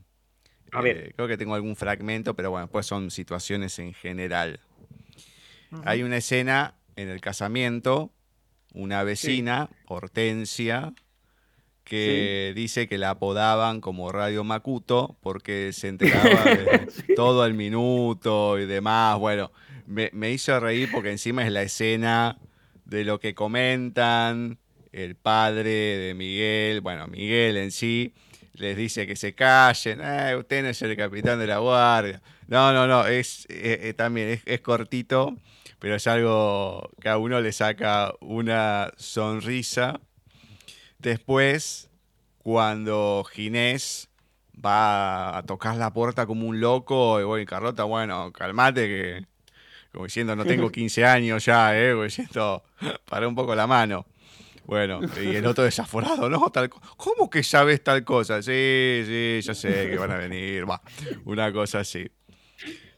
Y las últimas dos cosas que voy a marcar de las que me gustaron y que me encantaron además. Uno es la sesión de espiritismo que contaste de Carlota con el capitán de la guardia. E, es imperdible. Imperdible porque es lo que le pasa al flaco, lo que el flaco le dice a Carlota. Es el fin, o sea, es el final y el final, porque es el, final de la sesión, cómo termina, y después quien aparece y que le dice, nada, que es un cobarde, qué sé yo, y lo que contesta ella es toda una escena bastante larga, por eso lo nombro así, que es una de las partes que me encantaron, porque sí, es la ah, situación, lo que pasa, cómo se pone el tipo, eh, más allá de lo que se entera y todo, pero bueno, es, es todo el halo de lo que envuelve a la situación también como diciendo, bueno, che, dale, dejate de hinchar eh, con las cosas, ya te voy a atender, bueno, que va, que vuelve, porque hay un ruido. Bueno, es, todo un entorno que me gustó mucho toda esa situación. Y el capítulo 14, que es donde habla el fantasma, Así es. Que, que me gustó, pero me encantó todo lo que envuelve al fantasma. Todo, porque bueno, sí, en este capítulo eh, de la segunda parte habla, bueno, más o menos, tira alguna pista, una cosa, uno se puede ir dando cuenta, pero la personalidad que tiene, los comentarios que tira, que son imperdibles, las conversaciones, es un personaje que se le podía haber dado un juego mucho mayor, pero lo que tiene está muy bueno como es utilizado, más allá de la función que tiene que cumplir, pero el tipo se indigna. ¿Cómo que tal cosa? Eh, y comentarios que va haciendo, más allá de las advertencias, es mm, muy lindo personaje y es de lo que me encantó de todo lo que envuelve. Voy a leer un pequeño fragmento. Sí que es de Carlota yendo a su habitación. Y es muy cortito, muy cortito. Cuando subió la escalera para ir a su cuarto, en el interior de aquella sala apareció la imagen de un hombre y llegó a decir, par diez, por fin he dado mm. con la morada. Mi mensajero ha sido fiel a mis instrucciones. Bueno, ya desde ese momento, ¿no? Pues mira, imagino a Carlota subiendo, además que ya no le sorprende nada a Carlota con todo lo que ha vivido, con todo lo que ha visto, y un poco la primera aparición del personaje y todo, la manera de hablar, de expresarse, repito, muy lindo personaje y estos dos, obviamente que son mis preferidos, el fantasma y Carlota, no, tienen un juego, porque además que el final de todo, vos decís, no, ¡Ah! Pero queda bien, queda bien como termina el, final, no como, se, bueno, se va contando el final, el protagonista, tal, tal y tal cosa, pero nada, hay una partecita del final con estos personajes, o con uno por lo menos, que está, está bueno como termina. Digamos que más allá, a lo mejor no es una, una novela que he sacado mucho fragmento de lo que me gustó, eh, alguna capaz que no hay tanta descripción o ciertas cosas, son situaciones que son extensas, por eso las comento así en la situación puntual y nada más, pero es la historia en sí lo que te va envolviendo o a todo, entonces eh, no es, bueno, una descripción y todo, no, no, no, va transcurriendo, ta, ta, ta, pero la situación de lo que va pasando, toda la parte histórica, todo lo, que envuelve a Pedro y los miedos que tiene, las inseguridades, por más que sabe lo sabe de, su profesión, bueno, sabe que lo que hace, pero igual tiene temor. ¿Cómo, ¿Cómo voy a hacer esto en tan poco tiempo? Eh, ¿Cómo se sorprende el final y todo? Y decir, uy, pobre flaco, qué berenjenal. No, por eso es toda la historia en sí que, que tiene ese conjunto de situaciones que está, está buena. A mí ya sabe la gente cuando hay un poco de magia, un poco de esoterismo, Me gusta y acá hay mucha combinación de todo. Esto, misterio, espionaje. Eh, hay mucho, hay mucho y la verdad que es una linda combinación para poder entretenerse un rato largo. Te y el, está muy y el cuadro se puede revelar hasta el final. O sea, eh, que nadie se lo Claro, exacto. Ya un primo mío cogió el libro y dijo, ah, ya sé qué cuadro es. No lo digas, no lo digas, porque no se puede saber hasta el final. porque mucho, yo vi cuña ayer que estudiando con ella, la mujer de mi hermano, del pequeño, me dice, oye, está muy bien, tal. Y yo estaba poniendo, ya estaba yo nerviosa porque quería saber qué cuadro era, qué cuadro era. Digo, ya, pero es que hasta al final no puedes saber qué cuadro es, ya, pero es que ya está nerviosa porque digo yo, y no llega el momento en que decir, y no va a contar el cuadro, y no va a contar el cuadro. Una cosa que me olvidé, porque e, es importante, ¿no? Pero ¿cómo fue la presentación de la novela? Uy, pues mira, eh, muy bien, fue en una biblioteca, en la cual agradezco mucho que me hayan prestado, el, la biblioteca estuvo muy bien en José Saramago la verdad es que estoy muy contento con ellos. Eh, en una sala que está bajo la biblioteca, de una capacidad por unas 60 personas. Eh, le pregunté si podía tener un proyector, me dijeron que sí, que me dejaron un proyector. Y la verdad es que muy bien, pues que fueron mi, familia, fueron pues mis padres, mi mujer, los chicos, fueron amigos, eh, compañeros del trabajo.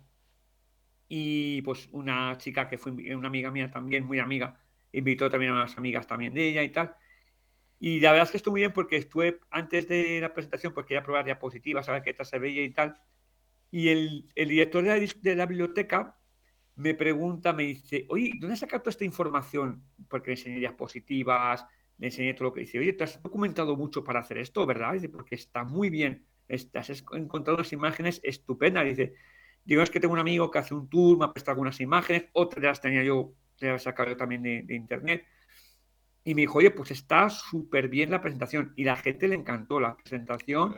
De hecho, una de las hijas de mi tío Pedro, una de las pequeñas que son, para mí, son como mis hermanas, son cuatro.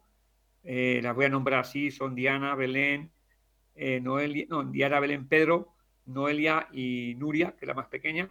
Pues fue nada más que la más fue la, pequeña, Noelia, que fue con su marido, con, con Luis, que le quiero un montón a los dos y ella, se emocionó porque luego puse imágenes de mi tío Pedro, de mi tío Pedro Pedro de verdad, no el de la novela, sino de mi tío Pedro. Y se emocionó, se emocionó porque luego también puse eh, cuadros que hacía mi tío Pedro, porque era fotocopista de Museo del Prado. Aunque luego también llegó a tener un taller en Madrid, en Madrid, creo que por la zona de Reina Victoria, tuvo un taller. Eso decía mi padre que tuvo un, un taller. Y mi prima me prestó unas láminas de las que hacía mi tío Pedro y sobre todo hacía mucho tema de tauromaquia. Llegó a hacer una lámina también de, del libro de Dante Alighieri, La Divina Comedia. Hizo también una, una alegoría a, ese, a, ese, libro. Y mi prima pues me dijo, me has hecho llorar un poquito. Me, me ha hecho llorar un poquito, pero es que me he emocionado mucho cuando he visto a, su abuelo, porque era su abuelo. Y he visto a mi abuelo, a Milito, decía Milito. He visto a Milito y, la verdad es que yo me ha hecho emocionar un poquito porque mi madre también, mi madre también se emocionó cuando, cuando vi la imagen de, mi tío Pedro. Y era un homenaje, un homenaje a, en este caso Pedro, pues además el personaje, eh, yo me, pues siempre hablaba de mi tío Pedro, no desprecio a los demás, ni mis abuelos, que también los quería un montón y nada, pero en ese momento quería, me inspiré en, mi tío Pedro. Y la verdad es que mis, los, los comentarios fueron muy buenos, a todos les gustó, eh, me dijeron que presentación muy buena, eh, muy, amena, muy tal, que fue algo pues para mí muy, muy, muy especial.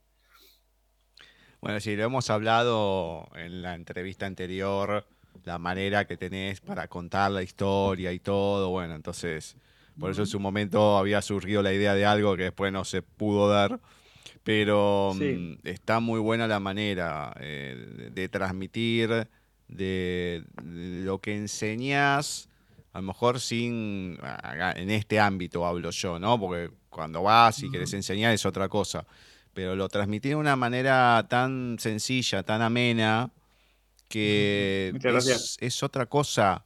O sea, llega eh, de, una manera tan diferente que antes que no, que había que aprenderse todo de memoria, que yo sí, la fecha las tenés que aprender, pero todo depende el cómo te vayan contando las cosas y, después eh, te, van llegando te van llegando soles, te vas acordando. Está bien uno cuando es más grande, ya tiene otro conocimiento y, demás, ¿no? Pero siempre llega cuando uno cuenta las cosas de manera amena, que en vez que te parece ahí, bueno, en el año eh, tanto, qué sé yo, y bueno, y, te hay que aprender todo de memoria, los presidentes, todo, es un embole. Entonces encontrar a alguien que te lo cuente y te lo cuente bien y que te sea entretenido, creo que suma, suma bastante, así que bueno, no, no me extraña que la gente te haya dicho eso de la manera de transmitir porque ya, ya lo tenés con voces. Sí, muchas gracias. De hecho, mira, me pasa con mi mujer porque cuando vamos por, por caminando por Madrid, pues me empieza a ver, explícame los reyes de España. Digo, chica, pues son larguísimos, porque como te explique todas las... No, pero explícame no de una forma que yo pueda entender. Entonces, bueno, empiezo. A ver, empiezo por la casa Trastámara. La casa Trastámara son Isabel y Fernando. Y después vienen los Austrias. Y los Austrias, bueno, primero se casaron las, hijas, ¿no? Las hijas que se casó, mira, Isabel de Porto, Isabel se casó con el rey de Portugal, Catenia se casa con Enrique VIII, eh, Fernando se casó con una, pero eh, Fernando se casó muy joven, murió muy joven. Juana I de Castilla se casó con Felipe el Hermoso. De ahí nace Carlos I de España. Se lo explican de esa manera. Me dice, pero a ver, ¿pero cómo es que con el rey de Inglaterra? Digo, mira, con Enrique VIII. Enrique VIII, ¿ese quién es? Entonces le una foto, que tengo aquí una enciclopedia de reyes y reinas de España, y aparece un Enrique VIII, pues que el hombre pesaba 180 kilos en canal. O sea, pesaba 180 kilos. O sea, el tío estaba hermoso. Dice mujer, el gordito. Digo, pues gordito, gordito, más bien una inmensa mole, porque el colega pesaba 180 kilos, o sea que de gordito tenía poco, una, inmensa mole lo que era ese hombre, no una masa de carne, porque no era más que una masa de carne. Entonces dice mujer, es que así me gusta que lo explique. Entonces, bueno, vamos así, entonces viene, mucha gente viene de México, eh, vienen amigos, vienen familia, entonces empiezo a explicar pues, el, pues lo, lo, que es de Madrid por los más lo más significativo, ¿no? Pues mira, aquí pasó esto, aquí pasó lo otro, aquí tal. Y entonces me hace gracia porque mi hijo pequeño, que tiene 11 años, me sigue los pasos. Porque me dice, papá, déjame contar lo que pasó aquí. Digo, ah, pues venga, cuéntalo tú. Pues mira, aquí pasó esto, esto. Entonces, eh, me gusta porque mi hijo pequeño es el que me acompaña, es el que voy a tal sitio y es el que me dice, yo voy, papá, yo voy, yo voy, yo voy. Y el otro tiene 15 años, el otro pues ya te dice que vayas tú solo. Y dice, no, pues, como te dice, no, o sea, tú sabes contar, sí, pues conmigo no cuentes, pues eso, igual. Entonces, el pequeño es el que, el que voy a un sitio y, a ver, hay tal exposición en tal lugar, ¿quién viene? Yo pregunto, ¿quién viene? Voluntariamente, no obligo a nadie, ¿quién viene? Y ya me viene el pequeño, papá, papá, yo te acompaño, venga, coge tus cosas que nos vamos, y nos vamos. Y es el que me dice, papá, y mira, aquí pasó esto, y, entonces vamos por Madrid, vamos por el centro, como tengo muchas figuras de muchos reyes de, de España, a ver, ¿Qué rey es este? Pues este es Carlos III, muy bien. ¿Qué rey es este? Pues este es Alfonso XII, muy bien. Entonces, la gente se, cuando dice, bueno, como un chico tan pequeño sabe esas cosas, que ni los adultos sabemos, porque me dicen, no, es que yo, yo he pasado mil veces por el retiro y no sé que el que está el rey que está en el estanque es Alfonso XII. Digo, pues es el rey Alfonso XII. Entonces, eh, mucha gente se la y dice, oye, pues qué bueno, y se lo dicen a ellos, a mis hijos lo dicen, qué bueno es tener, no puedo ponerme medallas, no puedo ponerme medallas, ni por tirarme flores, pero y dijeron a mi hijo mayor, sobre todo, dijo, qué suerte tienes de tener un padre como el tuyo, porque muchos padres no aprenden esas cosas, no enseñan a sus hijos esas cosas.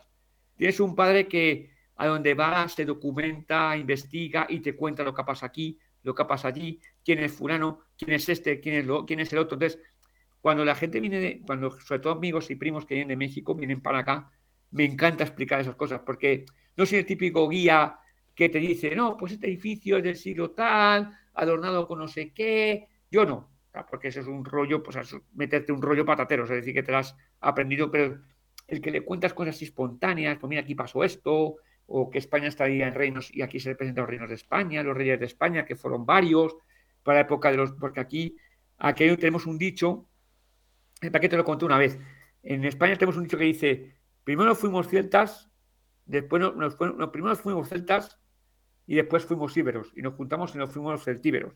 Después, después fuimos cartagineses, después fuimos romanos, después fuimos godos, después fuimos visigodos, después moros y aquí se quedaron todos. Pues eso es lo que representamos en España. Toda la cantidad de dinastías, toda la cantidad de, de, transformaciones que hemos tenido en España. Entonces, yo se lo explico a mis hijos y a las que el pequeño se entusiasma, papá, y no sé qué, y qué pasó aquí. Pero papá, déjame. Y luego cuando, cuando me coge, papá, déjame que lo cuente yo. Venga, pues cuéntalo tú. Y lo cuenta. El otro no, el mayor, tiene 15 años, eh, ya pasó un poco de, de esas cosas, ¿no? Ya como que es más el Internet, más el Google. Eh, me llegó a decir, papá, ¿por qué no vendes las revistas que tienes ahí? Digo, te vendo a ti también con el lote. Vas con, el, con el lote completo, las revistas y tú. Os vendo los dos. Porque me quería quitar revistas. Digo, estas revistas son fuente de información para aprender a estudiar. O sea, no es no es que te las aprendas de memoria, sino para que tú puedas estudiar. Entonces, cuando me decía eso, papá, ¿por qué no vendes las revistas, el mayor? Digo, pues te vendo a ti con el lote completo, vas las revistas y tú, vas todos ahí al bote. Nada más que eh, ahí, a ver, uno puede entrar, ve información, sí, qué sé yo, pero en realidad eh, es mucho más amplia de lo que uno se puede encontrar en internet la historia y demás. Es muy acotado, ¿sí? Te dice lo puntual, alguna cosita más. Podés encontrar algún sitio que no sea Wikipedia, que sea fiel y que tenga más información. Pero igualmente, cuando te sacan eh, una edición especial, enciclopedia, no enciclopedia en sí, sino del tema puntual y todo, es mucho más amplio de lo que uno suele encontrar en internet. Sí, te saca del alpuro, todo. Pero si lo tenés, como si lo querés aprender, si lo querés transcribir y todo, bueno, sí, copiás, pegás, es otra cosa. Pero si querés aprenderlo es distinto porque te, llega de otra manera. Cuando compras los fascículos o tenés el libro en sí y demás. De hecho, mi tía, bien, era antes de tener internet, pero yo en su momento había encontrado lo que acá llamábamos todo por dos pesos, que ya no eran dos pesos, eh, ni tampoco era tan así, pero había encontrado un montón de libros de la historia del arte de, y cada uno era un pintor en especial. bueno, mi tía había estudiado Bellas Artes y demás y le encantaba, entonces iba y la verdad que era bastante económico, estaba muy bueno cada uno de, esos libros y le terminé regalando un montón, iba, los compraba a un lugar porque en otros no estaban. Y mi tía estaba encantada porque venía con, los cuadros y demás. Bueno, sí, va avanzando. Puedes encontrar hoy en el Museo del Prado, creo que tiene TikTok. No, TikTok no. Sí. sí, TikTok creo que era que eh, te mostraban un poquito de, cada cuadro, te decían dos, tres cositas nada más. Pero sí. va avanzando todo, pero hay cosas que, que, valen la pena tener. Y si las tenés, es invaluable. Sí, sí, desde luego. Mira, la nota que te cuento de mi hijo el mayor fue a Normandía, fue a Caen por intercambio, porque vino una chica de Caen, vino aquí a Madrid, vino aquí a España, estuvo en casa, y él se fue para allá. Y, la verdad es que le agradezco porque me trajo un librito pequeñito de, del desembarco en Normandía, de que te explica todo toda la operación del desembarco. Y lo que me hace gracia es que me dice, papá, ¿por qué te gustan estas cosas? Digo, ¿por qué dice? Es que fui a la playa de Omaha y hay un, hay un cementerio ahí de gente que se ha muerto. Digo, vamos a ver, pero por esa gente que está ahí, se frenó una guerra. Tú te cuenta que son héroes anónimos que están ahí, porque por esa gente, por esos héroes que están ahí, se frenó una guerra. Date cuenta de una, guerra que podíamos acabar todos hablando alemán. O podíamos ser todos, como decía, como decía Hitler, de raza aria, rubio altos y con ojos azules. Que él, no lo era, pero bueno, él decía que era raza aria. Entonces, por esa, por esa guerra por ese momento, por ese, por ese, ese momento que tú has vivido de, la historia de la Segunda Guerra Mundial, por ese momento se frenó una guerra que puede haber durado años. Quédate con ese recuerdo y quédate con eso porque eso fue fundamental para el cambio en el mundo. Si no hubiera sido por ese momento, no sé qué hubiera, pasado. Sí, papá, pero es que muere mucha gente. Bueno, hijo, pero es que en todas las guerras mueren gente. A nadie le gusta, pero mueren gente. Y son gente que sacrificaron su vida por defender por, por, defender eh, su, por defender su situación. Date cuenta que los alemanes habían dominado casi toda Europa. Entonces, por ese momento, ese desembarco, ese día de, ese 6 de junio del 44, se frenó una guerra. Y este tema también hablé con mi cuñado cuando, cuando estuve en México, estuvimos cenando los dos, porque me dijo, oye, queremos que, que para cenar y tal. Empezamos a hablar de la Segunda Guerra Mundial, empezamos a hablar de, de, pues, de todo la, la, de todo lo que, que le gusta mucho. Entonces, estamos hablando pues, del desembarco de Normandía, de cómo fue el pliegue, eh, de los uniformes de los alemanes, de los de la Wehrmacht, estuvimos hablando, pues, y me dijo, y luego al final, cuando acabamos de, de cenar y tal, me dice, me alegra sentarme contigo porque sabes un montón de cosas. Eso también me dijo una prima, porque tengo un, tío, mi mujer, pues me estaba, me, hizo una pregunta, me dice, oye Daniel, tengo una pregunta. Dice, es que mi, mi padre le gustaba mucho así hablar en castellano y tal, pero ¿qué significa apearse? Digo, apearse es bajarse, pero apearse es cuando se utiliza un animal. Cuando te decías tú, apeate del burro, apeate del caballo o apeate un carruaje, apearse es, es, bajarse. Su hija, la prima mi mujer, mi prima, que estaba al lado, me dice, es que Daniel sabe, sabe un montón de cosas. Dice, Daniel es algo, es algo que es impresionante hablar con él. Es que, no, no, no, es que es así. Y eso es lo que da gusto hablar con vos, repito, porque no solamente, bueno, sabemos de la novela, qué sé yo y todo, por eso te preguntaba en su momento de Julio César y los idus de marzo, porque yo sé que me lo ibas a contestar en pocas palabras, todo, y en el libro se nombra, no se explica demasiado, y está bueno porque está bien, el que lo lee lo busca, yo lo busqué, pero igual te tengo a vos acá, digo, sí, te voy a aprovechar. Olvídate. Entonces, tú aprovecha lo que necesites. No hay ningún problema, Gustavo. Tú lo que necesites. No, tengo pero, ningún problema. pero por eso te digo, está bueno porque es la ventaja de hacer la entrevista y, el, y estar con el entrevistador y saber lo que. Perdón, si estoy conmigo mismo, sino. El estar con el entrevistado y poder preguntar estas cosas sabiendo que sabe, precisamente. Entonces, eso lo lo, que está bueno. Así que bueno, la gente ya sabe. Acá van a encontrar un montón de cosas y si no, bueno, agarran, le escriben a Daniel, que ahora después le vamos a preguntar en dónde y se van enterando de otras. Pero antes de todo eso, ¿qué nos vas a regalar en tu voz del copista, el fantasma y el engaño? ¿Qué te voy a regalar? Pues a ver, te voy a regalar... Vamos a ver. Tengo aquí un pasaje que estoy intentando buscar Mira, el capítulo 11 se llama Pacto de Caballeros. Dice, Tía Carlota ya llegó a su destino final, Madrid, en la estación del norte. La esperaban unos parientes de su difunto marido.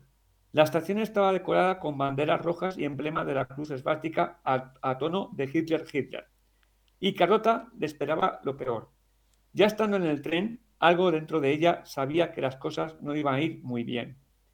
Se iba a complicar más de lo que ella esperaba. Los dos familiares que iban a buscar a la estación no dieron con ella tan fácilmente.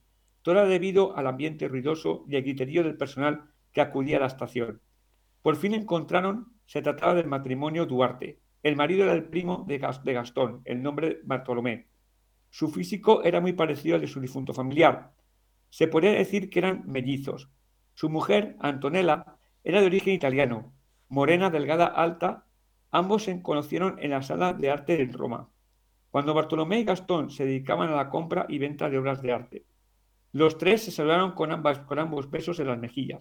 Bartolomé empezó a mirar por todo el andén de la estación observando a uno y a otro. Busco a mi sobrino Pedro. ¿No viene contigo, Carlota? Carlota negaba con la cabeza. Bien, bien. Bueno, y ahí, después que la gente sepa por qué no iba Pedro ni nada. Bueno, genial. Además que ese pacto de caballeros después eh, aparecen, que no es la primera vez, estos otros personajes interesantes de distintas nacionalidades, bueno, hay distintos juegos, distintos bandos, bueno, hay, hay de todo, pero bueno, muy bien, me encanta. Comentame la gente dónde puede encontrar no solamente el copista, el fantasma y el engaño, sino también, obviamente, tu primera novela, Castilleja, y donde también te encuentran a vos en redes. Vale, mira, la pueden encontrar en Amazon, la pueden encontrar a través de la librería, eh, en la, perdón, de Ediciones Russer, www.edicionesrusser.es. La pueden encontrar también en, bueno, aquí es la Casa del Libro, que también se, si se meten en la página web de la Casa del Libro, también la pueden encontrar, creo que está en formato Kindle, la Castillejas creo que está en formato Kindle. Y pues no sé si hay en México, en Argentina está la librería Gandhi, que también la pueden buscar en Gandhi, librería Gandhi. La pueden encontrar, las dos la pueden encontrar ahí también. Cualquier cosa, pues se pueden poner en contacto conmigo pues en Facebook como Dani Ferlo y en Instagram como Ferlo Dani. También me pueden encontrar, me pueden encontrar ahí. A que gusten, estoy para ustedes. Genial, me encanta. Bueno, Y antes de la despedida, ¿qué se viene? ¿Hay algo en el futuro en lo que estés trabajando, pensando o algo? Estoy con un proyecto de, de Aitor Reyes Pollato, que también es un chaval que escribe muy, muy bien, me encanta. De hecho, coincidí con él el año pasado en la Feria del Libro, en el Retiro, y me propuso hacer una novela los juntos. El nombre se va a llamar El Soldado Sin Rostro. De momento estamos en proyecto, no sabemos, no sabemos, queremos presentarla para junio del que viene.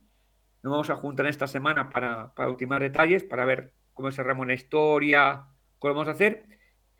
Y yo, pues en particular, estoy buscando sobre la cristiada. De hecho, en la que estuve en México, estuve en Tijuana, California, estuve en la biblioteca, la biblioteca municipal, perdón, y ahí estuve buscando información sobre la cristiada. La cristiada es un momento cristero que fue después de la Revolución Mexicana, fue por el 1920, cuando el gobierno de México, el presidente era Plutarco eh, perdón, era Álvaro Obregón, quería eh, acabar con la religión católica en México. Entonces hubo un movimiento eh, de cristeros, sacerdotes, en su mayoría, revolucionarios, que querían acabar con el gobierno de Álvaro Obregón. De hecho, a Álvaro Obregón le mataron en un, restaurante, en un lugar que se llama La Bombilla, en la Ciudad de México. Y estoy buscando información sobre eso. Estoy a ver, de buscar información, estoy dando un poco de forma. Pero vamos, ya estoy centrado con, con la novela de Editor, con la que vamos a hacer los dos juntos y ese proyecto que tenemos ahora, que tenemos ahora entre manos. Bueno, sí, Ayrton es un, es un gran amigo acá de, paisaje. Ya lo hemos entrevistado con las tres novelas. Un buen pibe, eh, con valores y todo, siempre con energía. Lo que tiene e, es, como vos en ese sentido, ¿no? Energía, pilas para hacer las cosas, con buena onda. Entonces, eso creo que comparten. Bueno, va a salir algo interesante, así que me va a gustar después cuando salga, sea en el momento que fuese, no importa, tenerlos a los dos. Vamos a ver qué sale de esa charla. ¿eh? Puede salir entre vos con la historia. a ver qué se puede. No, pero vos con la historia y Ayrtor con el tema de la mitología y todo. Uy, no me quiero imaginar que puede salir esa charla. Una mezcla. Va a ser una bomba explosiva, va a ser, un, no sé cómo juntar no, no, no, tengo ninguna duda. No tengo ninguna duda de eso, no, no, pero va a ser un espectáculo. Bueno, ya te digo que lo estoy esperando. Yo ya quiero que termine el año porque quiero que termine el año, ya no quiero leer más ni nada. Pero quiero que llegue ese momento porque me voy a reír de tal manera. No, no, no, va a ser un espectáculo. Así que bueno, espero ese momento. Bueno, ojalá que puedas conseguir eh, info para también el otro proyecto, todo. Así que bueno, uno nunca sabe si la gente también tiene información, algún libro, algo. Bueno, ya saben, también se comunican y se lo pasan, porque siempre está bueno poder, eh, va, en tu caso, saber más, poder escribir y que llegue a nosotros ya una historia con todo lo que envuelve también a la historia. Bueno, eh, historia e historia, ¿no? De, de las dos partes. Exactamente. Así que me encanta. Bueno, Esperaremos ese momento hasta que te podamos volver a tener acá. Te agradezco por esta charla, por haber escrito, obviamente, todo lo que tiene que ver con el copista, el fantasma y el engaño, con personajes que me encantaron. Y bueno, a seguir adelante y te esperamos eh, seguramente el año que viene para, para seguir charlando. Yo cualquier cosa me tienes a tu disposición, tú nada más que me tienes que avisar. Oye, Daniel, eh, mira, vamos a, tratar tal tema, me gustaría que tú participaras. Yo no tengo ningún problema, tú sabes que estoy aquí para lo que necesites, sin ningún problema. Dale, dale, perfecto. Vamos a ver si podemos hacer así cuestiones... Estaría bueno, a lo mejor si no se dio, que no lo voy a quemar, pero bueno, lo que estaba pensando en un momento y todo, a lo mejor para el año que viene se puede organizar así como pastillas eh, no digo todos los programas para no agotarte, pero capaz que así una vez al mes y todo con alguna, temática. Bueno, después lo, vemos porque cuando uno, a ver, nosotros ya tenemos 12 temporadas y uno trata de innomar, de poner otras cosas, porque si no termina siendo aburrido, siempre lo mismo, siempre lo mismo.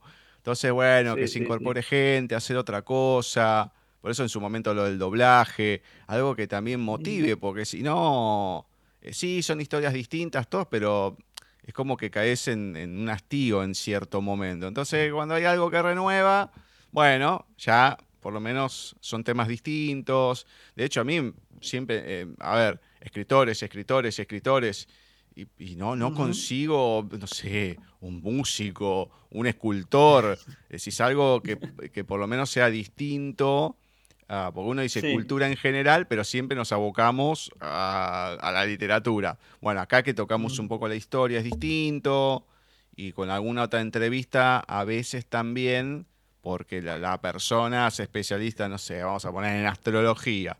Bueno, hablamos un poquito y cambia el panorama.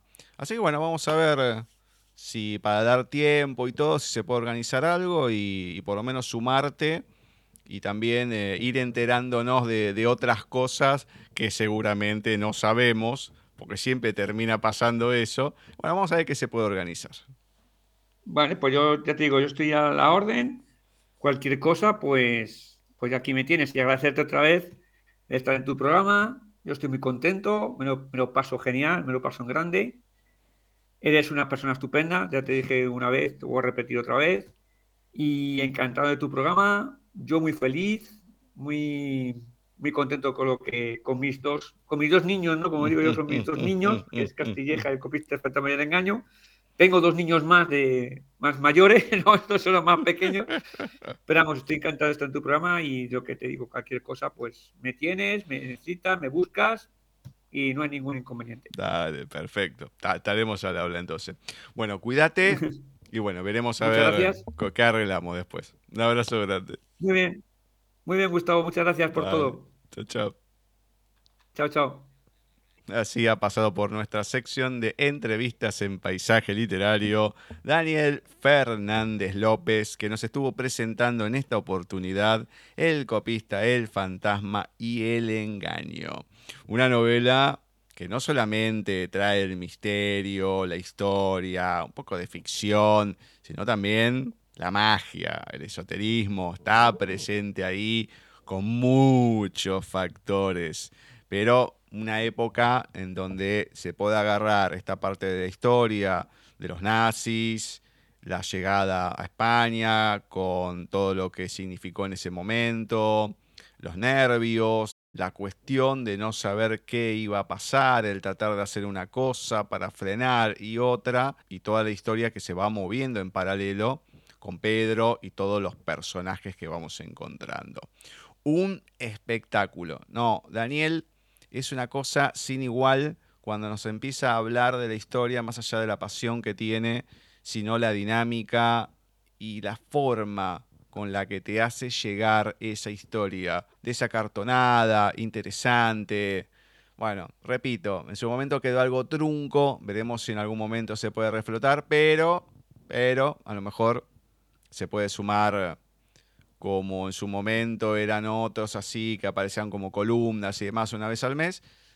¿Quién les dice que a lo mejor podemos hacer algo? Bueno, ya lo veremos. Lo que sí, le mandamos un abrazote gigante a Daniel, a Francisco también de Ediciones Russer, que nos volvió a compartir una novela de Daniel. Así que un abrazote a los dos. Le agradecemos como siempre a Ceci, a Flavia, a Pau, que hoy estuvieron en las lecturas. La semana que viene vamos a estar charlando con Amparo Tatay Ballesteros, que en sí la íbamos a tener antes con una entrevista doble, pero decidimos tenerla ella sola, ya nos va a contar sobre un proyecto especial en el que ha participado, más allá de su poemario, etcétera, etcétera. Tenemos un nuevo especial de Creadores de Mundos con Walter Gerardo Greulach y lecturas, lógicamente, como siempre. Ya saben, que este programa está dedicado a Catalina, a la mamá no solamente del Petón, de Marcelo, de Mario, de Javier, que ha sido una mujer importante, lógicamente para ellos, porque ha sido su madre, pero también para varios de los que hemos podido estar en ese grupo con ellos y otras personas muchas del barrio, más allá de la familia.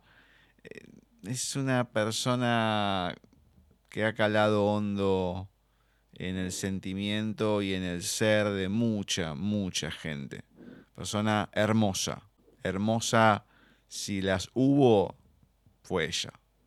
Así que mm, terminamos este programa recordándola a Catalina y que haya ido donde fuese, que siga iluminando la vida de la gente que conoció para que podamos estar un poquito mejor. La semana que viene nos volvemos a encontrar en un nuevo programa de Paisaje Literario.